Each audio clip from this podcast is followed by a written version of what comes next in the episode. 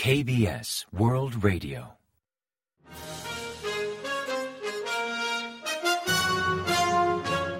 Informativo de KBS World Radio. Bienvenidos un día más al informativo de KBS World Radio. Les habla Javier Castañeda y tras el saludo les avanzamos los principales titulares del día 28 de noviembre. El BIE se prepara para elegir la sede de la Expo Mundial 2030. El primer ministro promoverá la Expo de Pusan 2030 hasta el final. Corea del Norte vuelve a desplegar armas en la JSA. Seúl valora normalizar los puestos de guardia en la frontera.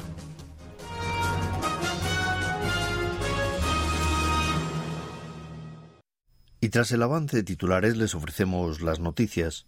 En menos de 24 horas, el Buró Internacional de Exposiciones, el BIE, procederá a elegir por votación la ciudad que acogerá la Expo Mundial 2030 con una reñida competencia entre Busan de Corea del Sur, Riyadh de Arabia Saudí y Roma de Italia.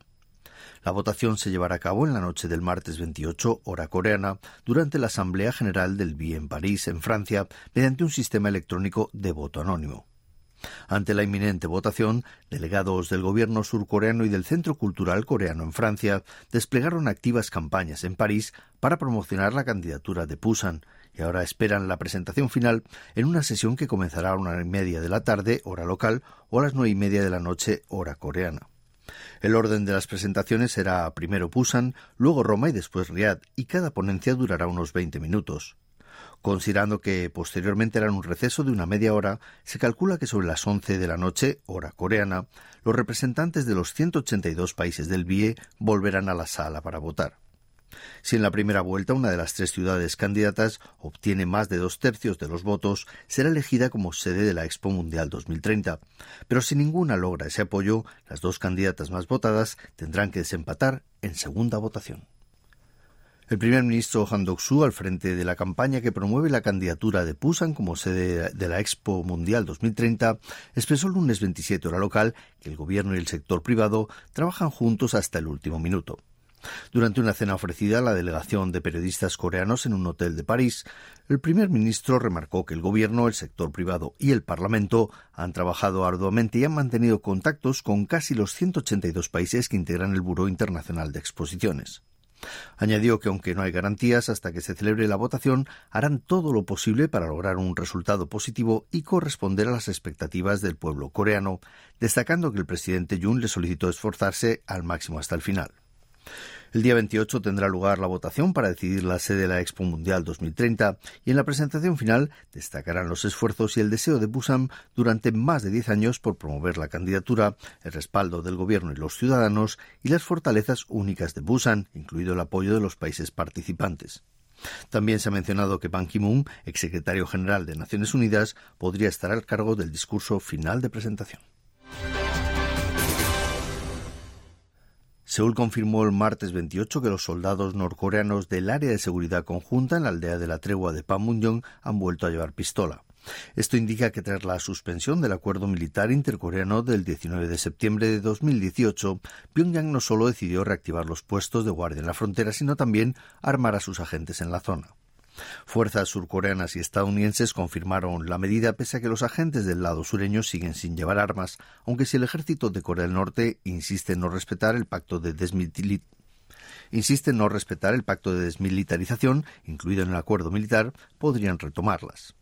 Por el momento, el Comando de las Fuerzas de Naciones Unidas, entidad a cargo del área de seguridad conjunta, valora diversas medidas en base a los movimientos del ejército norcoreano.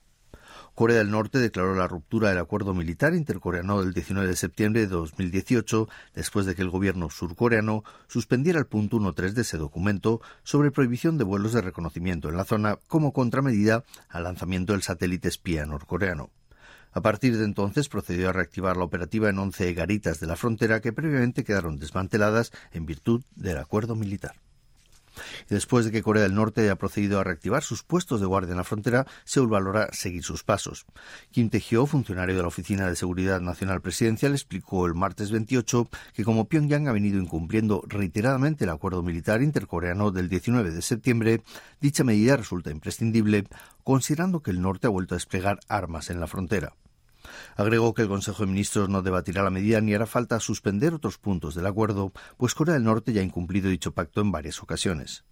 En cuanto a la suspensión parcial del acuerdo a la que procedió el gobierno surcoreano para reactivar el reconocimiento militar en la frontera, antes de que Pyongyang normalizara la actividad en sus puestos de guardia, explicó que fue una contramedida al lanzamiento del norte para poner en órbita un satélite espía, pues el cohete espacial usado requiere la misma tecnología que un misil balístico intercontinental.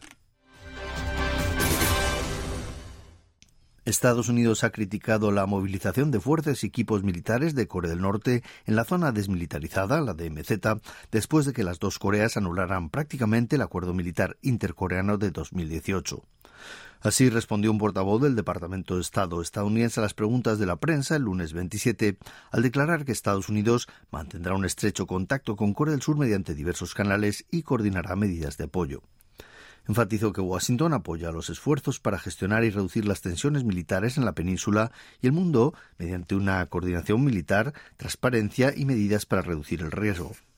Mencionó que están analizando cuidadosamente el reciente lanzamiento de un satélite de reconocimiento militar por parte de Corea del Norte en estrecha colaboración con socios y aliados.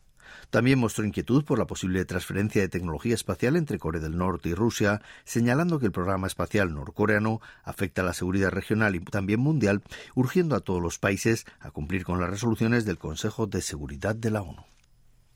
Corea del Norte ha anunciado que su líder, Kim Jong-un, fue informado de la operativa del satélite de reconocimiento Marijong-1 y pudo ver las imágenes que captó de importantes objetivos, incluyendo la Casa Blanca o el Pentágono. El día 28, Rodon Simun, el diario oficial del régimen, publicó que Kim fue informado de los avances y vio las imágenes captadas por el satélite en el complejo de control integral de Pyongyang en la Agencia Nacional de Tecnología Aeroespacial de Corea del Norte afirmó que el satélite captó imágenes de la base naval de Norfolk, en Virginia, y del astillero de Newport News, incluyendo cuatro portaaviones nucleares de la Armada estadounidense y también un portaaviones británico. Asimismo, obtuvo imágenes de la Casa Blanca y del Pentágono en Washington. Dicho medio divulgó que Kim recibió informes del satélite de reconocimiento los días 22, 24 y 25 de noviembre. Para superar las dificultades que ciertos sectores atraviesan por encontrar mano de obra, el Gobierno permitirá contratar a 165.000 extranjeros en 2024, un volumen récord desde 2004, año en que Corea introdujo el sistema de empleo para contar con trabajadores foráneos. El Comité de Política sobre Mano de Obra Extranjera definió el lunes 27 el número de contrataciones y los sectores que podrán contar con visa E9 para trabajo ordinario de baja cualificación de cara al próximo año. La medida permitirá la entrada de 165.000 trabajadores extranjeros, un 37,5% más que en 2022 y el triple que en 2021, en sectores como minero, silvícola o restauración. Cada comercio centro de hasta cinco empleados podrá contar con un extranjero, cifra que ampliarán a dos en los lugares con más de cinco empleados. El Ministerio de Territorio, Infraestructura y Transporte ha designado diez nuevas áreas como zonas de circulación piloto de coches con avanzado nivel de conducción autónoma o totalmente autónomos, además de ampliar la extensión de las cinco ya existentes en Pangyo, Gangneung, Gyeongsang del Norte, Chungcheong y Jeju. En tanto, habilitarán nuevas zonas en Anyang, Incheon, Ulsan, Daegu, Gyeongju, Sachong y Henan. La medida considera el éxito del proyecto piloto de coches autónomos en Seúl como paso previo hacia la llamada hoja de ruta sobre movilidad del gobierno, que busca implantar cuanto antes la operativa de vehículos casi o totalmente autónomos en el territorio nacional. Y ahora pasamos a ofrecerles el pronóstico del tiempo. Para el miércoles 29 se espera un día frío y nublado con posibilidad de lluvia o nieve en el área capitalina, en Chuncheon y en Cholla del norte. La temperatura marcará entre menos 7 grados centígrados y 4 grados de mínima en la mañana y entre 0 y 11 grados de máxima por la tarde, aunque en algunas zonas montañosas podría caer hasta 10 grados bajo cero. La calidad del aire será buena o normal en todo el país. Y a continuación comentamos los resultados del parqué. El martes 28 el mercado bursátil cerró las operaciones al alza, aunque con una escasa subida. El índice general, el Kospi, logró un ascenso del 1,05% hasta culminar la sesión en 2.521,76 puntos, mientras que el Kosdaq, el parque automatizado, culminó en 816,44 unidades, un 0,76% más que el lunes. Y en el mercado de divisas, cada dólar bajó 10,1 wones respecto al día anterior, hasta cotizar 1.293,7 wones por unidad al cierre de operaciones.